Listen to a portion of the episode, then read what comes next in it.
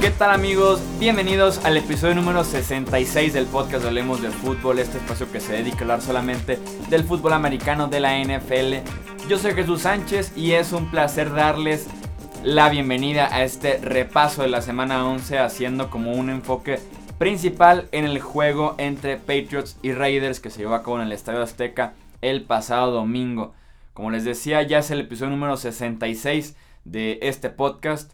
Yo voy a aventármelo aquí solito en el estudio, pero quien sí me acompaña en la cabina de controles operativos es mi amigo Edgar Gallardo. ¿Cómo estás, Edgar? Muy bien, ya de regreso aquí en, en Guadalajara, después de la experiencia inolvidable definitivamente. Sí, una chulada. En el fin de semana y, y, listos para seguir con todos los episodios de Hablemos de Fútbol. Sí, así es. Si nos estuvieron ahí eh, siguiendo en Twitter, eh, incluso ya subimos eh, un video, un blog al canal se va a subir también un segundo blog de, lo que fue el viaje, entonces se van a dar cuenta que anduvimos por allá, que nos la pasamos padre y se van a dar cuenta como de la dinámica que tuvimos estando allá más como de color para reservar este espacio a un poquito más de análisis del partido y todo eso, ¿no? Sí, exactamente. Y este, para cuando se publique este podcast ya van a estar los dos, los dos videos de, de vlogs que, que, se hicieron y pues van a, van a ver cosas de todo tipo, divertidas un poco y, y pues ya también ahí en el estadio. Entonces, si, tienen chance, eh, véanlos, eh, son videos cortos y pues a seguir ahora sí con la NFL. Sí, los encuentran en el canal de YouTube de Hablemos de Fútbol. Así, así, los así lo encuentran en el canal, se pueden suscribir y ya van a estar pendiente de todos los videos que publicamos ahí porque sí es contenido diferente el del podcast con el de los videos de YouTube. Además de que pueden encontrar el podcast también en ese formato de, de video ahí en el canal de YouTube. Así que dense una vuelta por ahí. Si no, en arroba Chuy Sánchez-bajo, comparto los videos directamente para que ahí nada más den eh, clic en el link y ya van a estar viendo estos vlogs que publicamos de la NFL en México. Pasamos ahora sí a este repaso de la semana 11, iniciando como siempre por los pronósticos. En esta ocasión nos acompañó como suscriptor invitado Diego Parra, un buen amigo de Bogotá, Colombia, a quien le mandamos un fuerte eh, saludo, un abrazo. Estuvo muy al pendiente lo que publicamos en WhatsApp, en Twitter, de todos estuvimos ahí platicando cuando estábamos allá en el Estadio Azteca. Eh, nos fue más o menos en los pronósticos. De hecho, nos fue idénticos a mí y a Diego. Ambos tuvimos marca de 8-6. Mientras que Luis Alberto Aguirre se fue 10-4. Extendió por ahí un poquito la diferencia que, que, existía en las posiciones generales. Sigue en la primera posición con marca de 103 y 57. Yo voy segundo, 99 y 61. Mientras que los suscriptores invitados están 92, 68. Así que recuerden que este es el episodio donde pueden pasarse al canal de YouTube y publicar ahí sus pronósticos para participar en esta mini quiniela de Hablemos de Fútbol para la semana número 12. Así de es. La temporada regular. A ver qué tal llega, llega Luis ahorita que hoy no nos puedo acompañar, pero el próximo video seguramente va a estar con todo. Sí, así es. Veremos si, le, si lo podemos alcanzar para la próxima semana. Todavía nos quedan seis, seis oportunidades más los playoffs para poder repuntar en la quiniela Hablemos de Fútbol. Pasamos ahora sí entonces al análisis de los partidos. Elegimos, como ya saben, los cinco principales para platicar de ellos eh, un poquito más a profundidad. Obviamente darle el espacio principal al juego de la NFL en México. Pero iniciamos con un partido muy interesante que se dio esta semana entre dos equipos que llegaban con marca de 7-2, empatados en la segunda posición de la conferencia nacional. Estamos hablando de los Rams y los Vikings. Minnesota ganó 24 puntos a 7 este partido que se jugó justamente en Minneapolis. Mike Zimmer, que es el head coach de los Vikings, me parece que construyó el equipo perfecto, porque es un equipo, o sea, un equipo perfecto a su estilo. Es un equipo muy sólido en ambos costados del balón, sobre todo en las líneas, y que esta creo yo fue la clave para que los Vikings le ganaran a los Rams por esta diferencia de 17 puntos. La defensiva de los Vikings, sobre todo la línea defensiva, limitó a 2.5 yardas por acarreo a Todd Gurley, aprovechando eh, que la línea ofensiva de los Rams tiene todavía varias dudas. En algunas posiciones ya pudieron solucionarlas en este offseason, pero todavía quedan por ahí un par de dudas. Mientras que en el costado ofensivo, la línea ofensiva de los Vikings aprovechó una línea defensiva de los Rams que no es tan corpulenta, que no es tan fuerte, para correrles para 171 yardas por tierra, desgastarlos prácticamente toda la segunda mitad, que es como la etapa fuerte de estos Vikings, que ya están con marca de 8 y 2. ya muy sólidos en, la, en el liderato de la división norte de la NFC. Y esa fue la clave, una segunda, una segunda mitad muy fuerte para Minnesota y ganar en las trincheras en ambos lados del balón. Hablando de la segunda mitad, antes de que Los Ángeles tuviera una serie ofensiva ya muy cerca al final de eso que le dicen tiempo basura, que ya no cuenta nada más para inflar las estadísticas prácticamente, los Vikings estaban superando a los Rams en yardaje en la segunda mitad, 288 yardas por 57. Así de dominante fue la segunda mitad de los Vikings que se quedaron con esta victoria para mejorar, como les digo, marca de 8-2. Siguen todavía un juego detrás de las Águilas de Filadelfia. Los Rams creo que marcó un antes y un después cuando se les lesionaron dos cornerbacks titulares en este partido. Fue cuando ya la ofensiva de los Vikings empezó a caminar un poquito mejor con Adam Thielen teniendo un temporadón digno de un receptor de equipo All Pro al final del año. Y también clave para los Rams este balón suelto que perdió el novato receptor Cooper Cup en la yarda 1 de los Vikings iba a poner el partido muy interesante.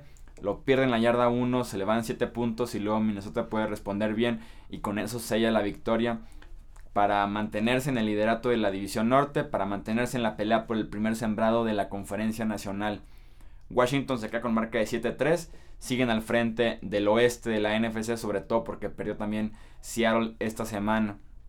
Washington frente a Nueva Orleans, un partido muy interesante en el que los Saints ganaron 34-31 en tiempo extra, perdían 31-16 con 3 minutos por jugar, fueron 15 puntos que anotaron los Saints en los últimos 180 segundos de este partido para llegar a 8 victorias al hilo para los Saints. Son el primer equipo en la historia de la NFL que inicia 0-2 para después ponerse 8-2, que sí es, una rachita muy extraña. Eh, su última derrota fue en contra de Nueva Inglaterra, ahí en el Superdome, donde se jugó también este partido.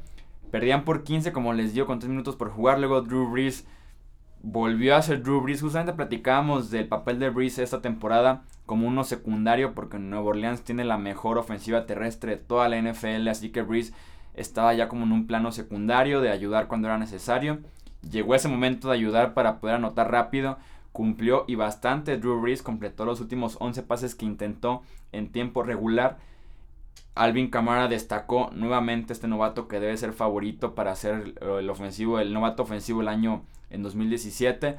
Colaboró con el touchdown que empató el juego y después la conversión. Bueno, más bien con el touchdown que los acercó y la conversión de dos puntos que lo empató. Mientras que Mark Ingram, que es como la segunda cabeza de este ataque por tierra, que como les digo es el mejor probablemente de toda la NFL. Colaboró con 51 yardas en el tiempo extra para preparar el gol de campo de Will Lutz para dar la victoria a los Saints. Mientras que por el lado de los Redskins es un equipo que a pesar de las lesiones, eh, tanto en la línea ofensiva como en el juego por tierra, la ofensiva sigue caminando inconsistentemente, pero este partido fue uno muy bueno, sobre todo para Kirk Cousins, que jugó bien le pegaron bastante, lo presionaron muchísimo y a pesar de eso anotó 31 puntos para los Redskins. Le faltó por ahí en las últimas dos series ofensivas de tiempo regular y de tiempo extra mejor suerte porque sus receptores también tuvieron varios balones que dejaron caer.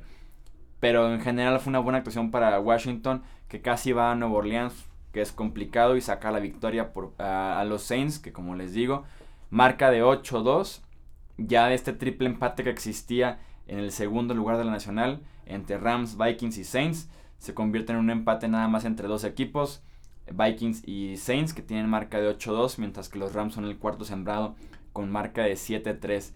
Hablamos del Sunday Night Football entre Filadelfia y Dallas, que ganó Filadelfia 37 puntos a 9. Eh, no volvió a jugar Tyron Smith, el tackle izquierdo de los Cowboys, y les volvió a pesar. No jugó Sean Lee, el linebacker de los Cowboys, y les volvió a pesar, como les dijimos la semana pasada. Y otra vez Clelio también se perdió el partido, su segundo juego que paga en esta suspensión, que le ha salido caro a los Cowboys, se van, van de 0-2 sin estos tres eh, pilares del equipo, que si vieron aquí los videos y el podcast pasado platicábamos de que eran los tres jugadores más importantes que tiene Dallas, porque le da la protección a Dak Prescott, Aaron Smith, le quita cierta presión el juego por tierra de Ezekiel Elliott, tanto a Prescott como a la defensiva, mientras que Sean Lee es el alma y columna vertebral de esa defensiva y que sí los han extrañado bastante en estas dos semanas que han estado los tres fuera. Y fue el caso frente a Filadelfia nuevamente, 37 puntos a 9 perdieron en ATT Stadium, lo cual siempre va a ser difícil perder por casi 30 puntos frente a un rival divisional y cuando estabas prácticamente obligado a ganar para mantenerte en la pelea de la división.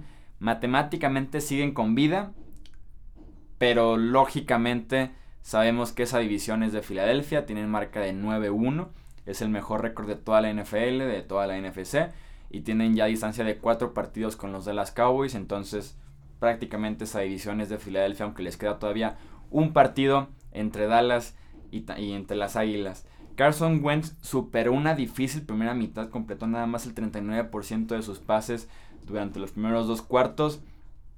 Y para arrancar la segunda mitad del tercer cuarto, hiló tres series consecutivas de touchdown, que eso fue lo que separó a Filadelfia en el marcador, lo que regresó como a la normalidad de este partido, regresó a la normalidad del nivel de, de Carson Wentz, apoyado como ha sido prácticamente toda la temporada por un muy buen ataque por tierra que ahora ah, con Jay ya totalmente involucrado es todavía mejor ese ataque por tierra. Fueron más de 200 yardas en este comité que tienen, que también es de los mejores de toda la liga, que es Jay Ayayi, Legarrette Blount, Corey Clement, Kenyon Barner y hasta Carson Wentz también se puede unir con las piernas corriendo. Entonces, un ataque por tierra diferente, con diferentes perfiles en cada uno de los corredores y que también ha sido clave para esta marca de 9-1 que tiene Filadelfia, que los tiene al tope de la NFC y de toda la NFL actualmente.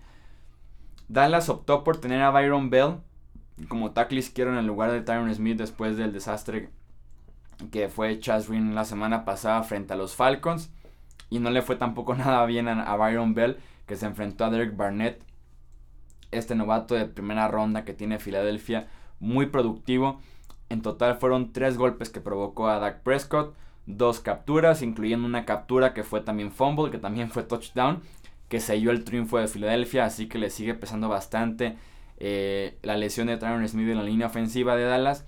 Y las malas noticias para los Cowboys es que tienen nada más tres días ya para recuperarse, para recuperar a Tyron Smith, porque juegan en Thanksgiving en contra de Los Angeles Chargers, que tienen la mejor dupla de pass rushers de toda la NFL, a Joey Bosa y Melvin Ingram, así que Esperaría que la pase mal Dak Prescott otra vez el jueves por la tarde.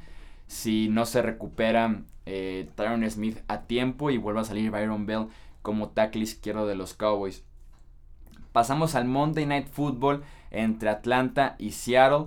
Partido que ganaron los Falcons 34 puntos a 31. Un Monday Night Football atractivo. Si, pudieron, si tuvieron la oportunidad de verlo, seguramente les agradó. Fue un partido como les digo, atractivo, interesante, de muchos puntos, de mucho movimiento, así que creo que cumplió este cierre de la semana número 11 que en general tuvo partidos muy interesantes, varias sorpresas también.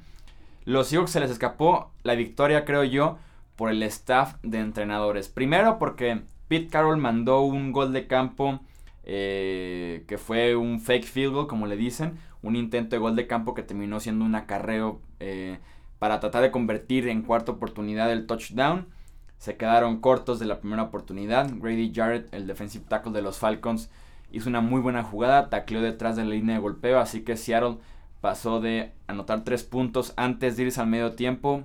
Eh, se fueron en ceros de esa serie ofensiva y la diferencia al final del juego son justamente esos tres puntos que les hicieron falta. Y la segunda decisión que creo yo pesó bastante eh, en el marcador que les digo, por eso creo que perdieron por el staff de entrenadores fue la última serie ofensiva del partido que tuvieron los Seahawks, abajo por 3 puntos. Y el manejo de reloj y las jugadas que mandaron fue fatal. Requerían de avanzar ahora sí que lo más posible para darle a Blair Walsh la mejor oportunidad de hacer un gol de campo de 40, de 30 yardas. Y optaron por ir muy corto. Obviamente perdiendo mucho tiempo en el reloj, ganando muy pocas yardas y al final de cuentas les costó porque dejaron un gol de campo de más de 50 yardas en la pierna de Blair Walsh y sabemos que este hombre no puede responder en momentos importantes, así que se buscaron, se puede decir que el staff de entrenadores se buscó el perder por culpa de Blair Walsh al final del juego porque no lo pusieron en una mejor situación para patear un gol de campo corto porque manejaron muy mal el reloj en las últimas jugadas y eso que Atlanta les hizo como un favor pidiendo un tiempo fuera porque se lesionó eh, Brian Poole. Entonces, Seattle pierde el partido prácticamente por estas dos faltas de atención que tuvo Pete Carroll y el resto de los entrenadores. Eh, además de que su defensiva está muy mermada. Simplemente fuera el resto del año está Richard Sherman, Cam Chancellor, Cliff Averill. Se ha perdido tiempo Michael Bennett, Earl Thomas, que son los pilares que tiene esta defensiva. Shaquille Griffin, que ahora es el cornerback número uno que tienen los Seahawks. Se perdió tres cuartos de este partido por conmoción.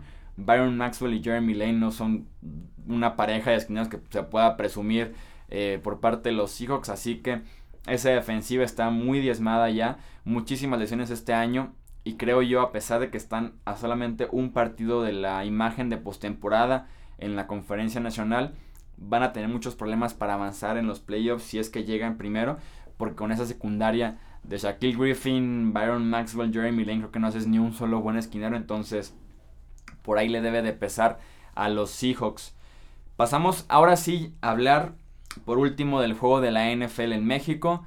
Te invito a dar también para que platiques conmigo la parte del ambiente, de lo que se vio en el Azteca. La victoria 33 puntos a 8 por parte de los Pats frente a los Raiders en suelo mexicano. Un juego que en mi opinión inició bien, con buen ritmo. Nueva Inglaterra sí aprovechando de esa defensiva que es muy mala por parte de Oakland. Pero un partido que se acabó en cuestión de tres series. Oakland estaba a nada de ponerse 14-7 antes del medio tiempo. Una buena serie ofensiva que hubiera estado ideal irse al descanso. Nada más a una sola anotación. Seth Roberts quiere estirarse a pesar que ya tenía el primer gol. Busca estirarse yo creo que para llegar a la zona anotación.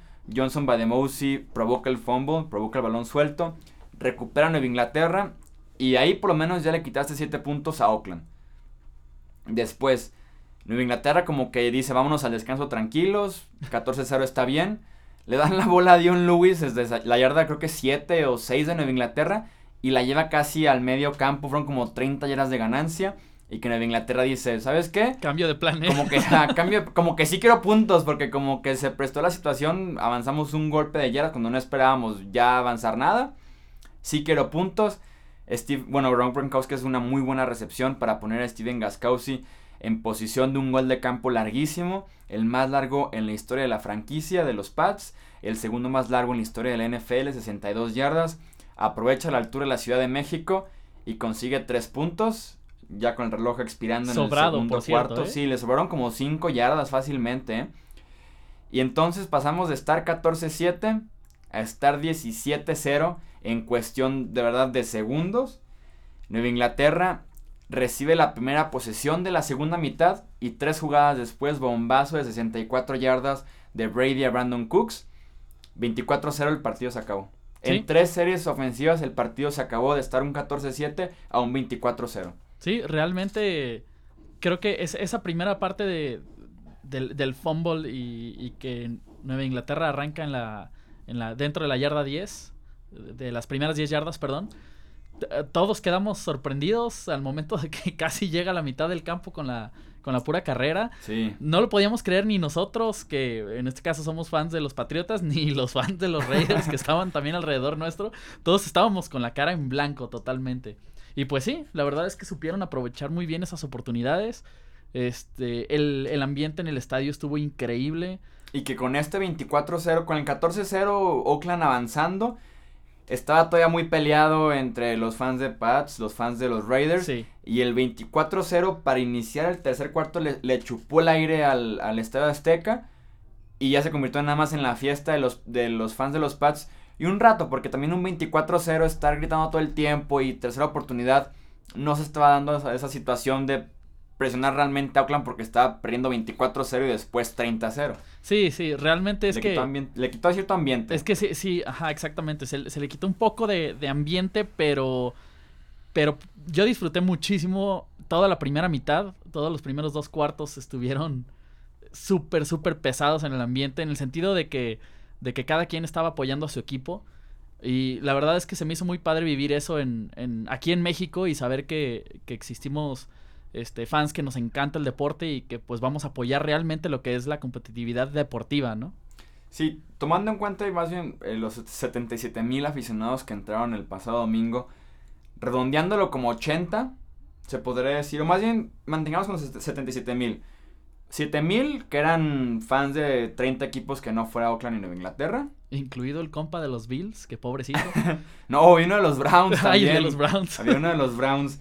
Eh, de los 70.000, yo diría que eran 38 de Nueva Inglaterra, 32 de Oakland. O por ahí un 40-30.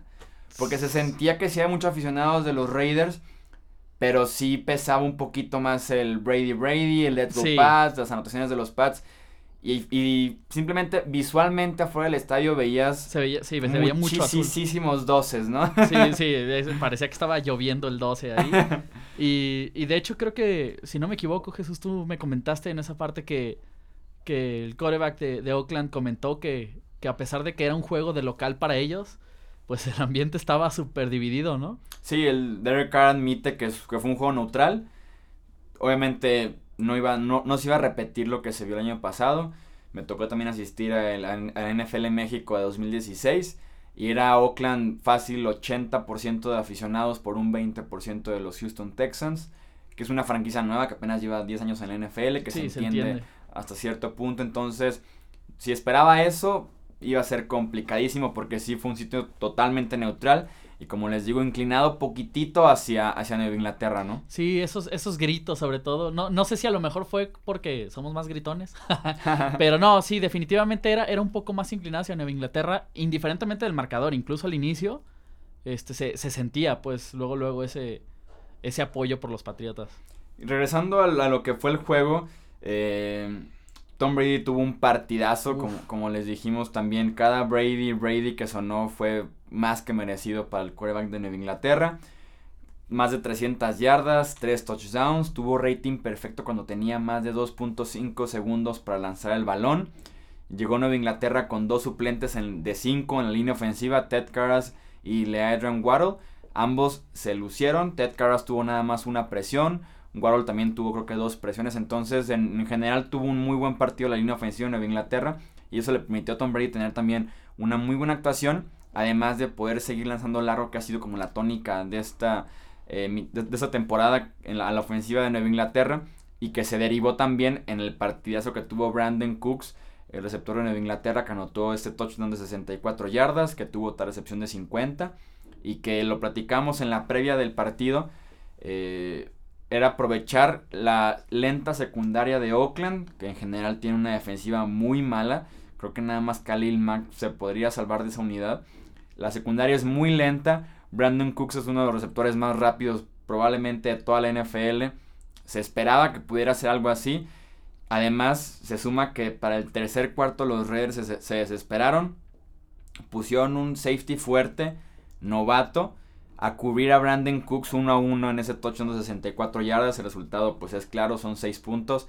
Entonces Oakland súmale que se desespera al no poder detener a Tom Brady en series ofensivas largas, en tener puntos al final de la primera mitad. Entonces se, es una combinación de factores que termina en el 24-0, después en el 30-0 y ya a partir de ahí fue quitar el pie del acelerador y caminar hacia la victoria aquí en México, ¿no? Claro, mantenerlo, mantener ya esa ventaja que existe ahí que ya no existía forma alguna de que, de que Oakland recuperara. Eh, la defensiva de Inglaterra permite nada más 8 puntos. En los últimos 6 partidos tienen un promedio de 12.5 puntos por cada uno de los encuentros. Lo máximo que han, eh, permitido en esta racha son 17. De ahí en más 7, 8, 14 en contra de ofensivas buenas como la de los Raiders, como la de los Falcons, los Chargers. Entonces la defensiva de Inglaterra sin duda alguna ha mejorado su comunicación su entendimiento del sistema defensivo, que hubo varias piezas nuevas que parecía que por ahí existía una falta de comunicación y de realmente manejar bien el playbook a la defensiva.